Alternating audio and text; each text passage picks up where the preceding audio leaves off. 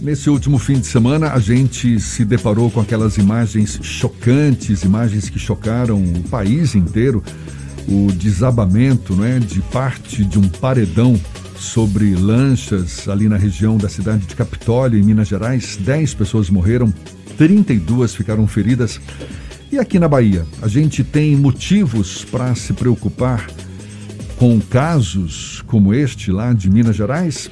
Qual é a importância do monitoramento e de estudos em regiões turísticas com características semelhantes à da, daquelas lá de Capitólio, em Minas Gerais? Exatamente para que se evite tragédias dessa natureza. Pois então, a gente vai conversar mais sobre esse assunto agora com o pesquisador em geociências do Serviço Geológico do Brasil, CPRM e chefe da Divisão de Geologia Aplicada, Tiago Antonelli. Seja bem-vindo, um prazer tê-lo aqui conosco. Bom dia, Tiago. Bom dia, bom dia a você, bom dia a todos os ouvintes da Tarde FM. Me corrija se eu estiver errado, mas me parece que na Bahia a gente tem dois, duas regiões que são classificadas como locais de risco por conta das condições naturais. Uma delas é o cânion do Rio Sergipe, próximo a Santo Amaro, e o município do Lapão. Existe algum estudo já feito nessas áreas, no sentido de, de terem sido mapeadas para exatamente delimitar as áreas de risco potenciais? E além dessas áreas, existem outras que também merecem a mesma atenção, Tiago?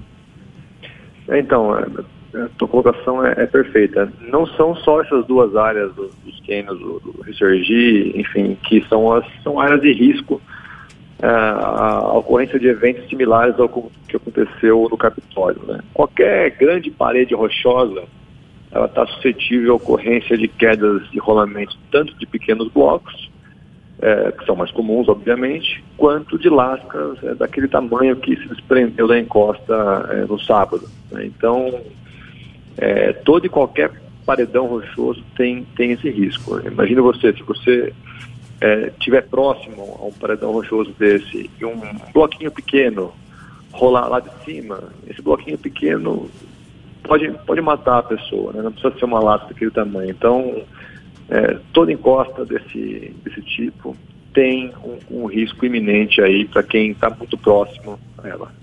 Pois é, no caso do lá da região de Capitólio, em Minas Gerais, falava-se, fala-se até agora de que foi um evento inédito, que não, né, sem precedentes, um evento possivelmente natural, sem ter, ter tido a intervenção humana ali e que não havia um mapeamento, um estudo técnico geológico feito na área que apontasse exatamente essa, essa condição de risco. Esse tipo de cuidado, Tiago, é uma rotina ou a gente carece desse tipo de, de precaução no Brasil? Aqui na Bahia, em particular, a gente tem algum estudo é, que, que define exatamente o, o risco de, de colapso, né, de, de situações como aquela de Capitólio, nesses pontos turísticos que, que representam risco para as pessoas? Yeah.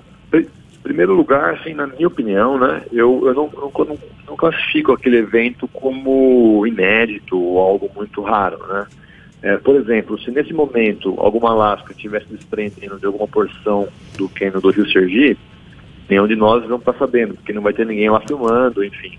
É, pode ser alguma área remota que não tenha, é, não tenha pessoas vendo. Então não temos, não temos como afirmar que é um evento inédito, né? É, o que acontece, na minha opinião, é que nós estamos agora desbravando outras áreas turísticas, áreas mais remotas, é, com belas paisagens, e estamos com pessoas portando um celular que, que, filmam esse tipo de coisa, né? Mas esse tipo de, como você bem colocou, esse tipo de desplacamento é uma coisa natural, né? Que acontece não só no Capitólio, não só nos cânions da Bahia, mas no Brasil inteiro. E, e, sim, infelizmente hoje nós não temos o costume no Brasil né, de monitorar esse tipo de, de paredão rochoso de encosta para áreas turísticas. O monitoramento hoje é feito é, majoritariamente quando temos paredões próximos a grandes obras de engenharia, barragens, enfim. Né. Para turismo ainda não temos essa, esse, esse costume, essa cultura, infelizmente, que creio que deva mudar agora a partir do, do corrido no Capitólio. Tiago, como é possível fazer esse monitoramento? Que tipo de investimento é necessário? E existe algum órgão que poderia ser responsável por esse tipo de fiscalização? Então, é, hoje, a, o, a lei que, que, rege a prevenção de desastres naturais no Brasil é a 12.608, né? E ela diz que cabe ao município é, monitorar e ter conhecimento das suas áreas de risco e áreas suscetíveis, escorregamentos, da queda de blocos, enfim. É, e o município, não tendo condições por questões financeiras ou técnicas, cabe ao Estado dar esse suporte e o Estado e o município não tendo condições, acionaria então o governo federal é, para que desse essa, esse, esse suporte técnico, né?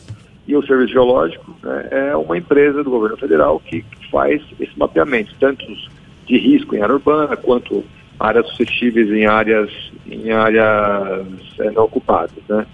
Então, acho que o primeiro passo é fazer um, um seria fazer uma cartografia das áreas suscetíveis da região, e o monitoramento, sim, teria que ser feito com uma empresa especializada, com instrumentos próprios, né? É um, é um, é um trabalho de bastante detalhe.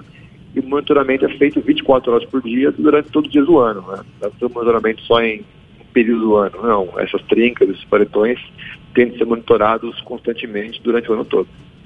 Você acredita que o evento lá em Capitólio, que foi uma tragédia que foi, como você falou, filmada, foi registrada, ela pode acontecer com uma frequência indefinida, já que infelizmente nem todo lugar é monitoramento. Você até citou essa questão, mas ontem em entrevista o governador de Minas Gerais, o Romeu Zema, ele falou em mais de uma oportunidade que esse é um evento que acontece uma vez a cada 100 anos, a cada 500 anos. É impreciso falar esse, fazer esse tipo de afirmação, Tiago? Olha, na minha opinião, sim. É, porque como, como eu comentei, nós não sabemos se tem uma lasca desse tamanho tombando os milhares de paredões rochosos que temos no Brasil, né? Os milhares de fato, né?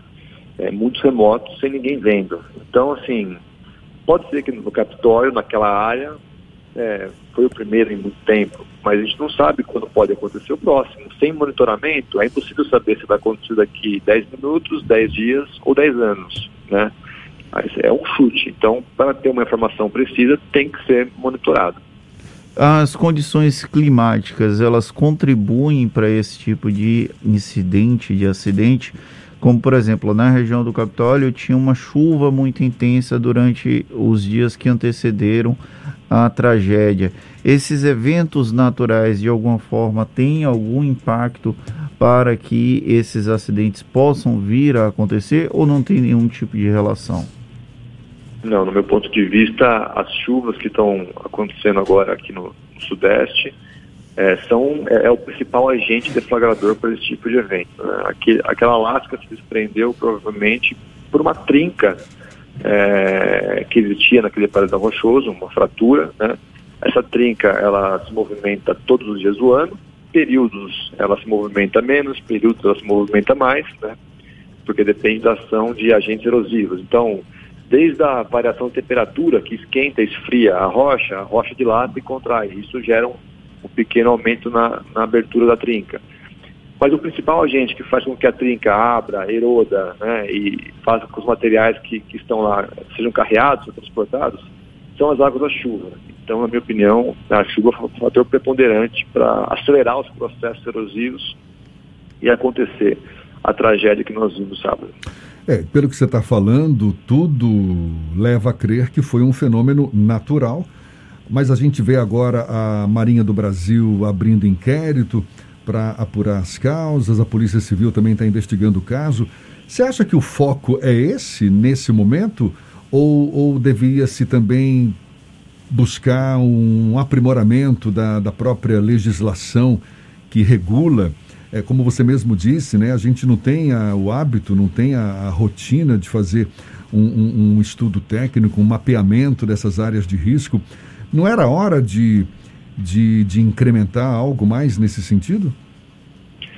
Então, é, é para mim, assim, como, como geólogo, como pesquisador, é, é, difícil comentar essa questão de, de inquérito de culpados, enfim, na minha opinião, é, o que tem que ser feito é na linha do que você comentou, né? É, talvez legislar algo específico para áreas turísticas que tenham essa característica de grandes formações geológicas, enfim, grandes padrões rochosos, e, e, o Brasil começar a pensar, como está pensando já, mas acelerar a, a profissionalização né, da criação de parques turísticos, como temos no, nos Estados Unidos, boa parte da Europa, porque hoje no Brasil nós temos belas paisagens, belos locais, mas que sem estrutura, né? Tanto sem estrutura para o próprio turista, né? Hotéis, enfim, mas sem estrutura nos parques, com, com, placas, com avisos, até placas contando a história geológica da região. Enfim, talvez seja o momento de, de profissionalizar e até fomentar mais o turismo, profissionalizando esses, esses parques, esses geoparques. Né?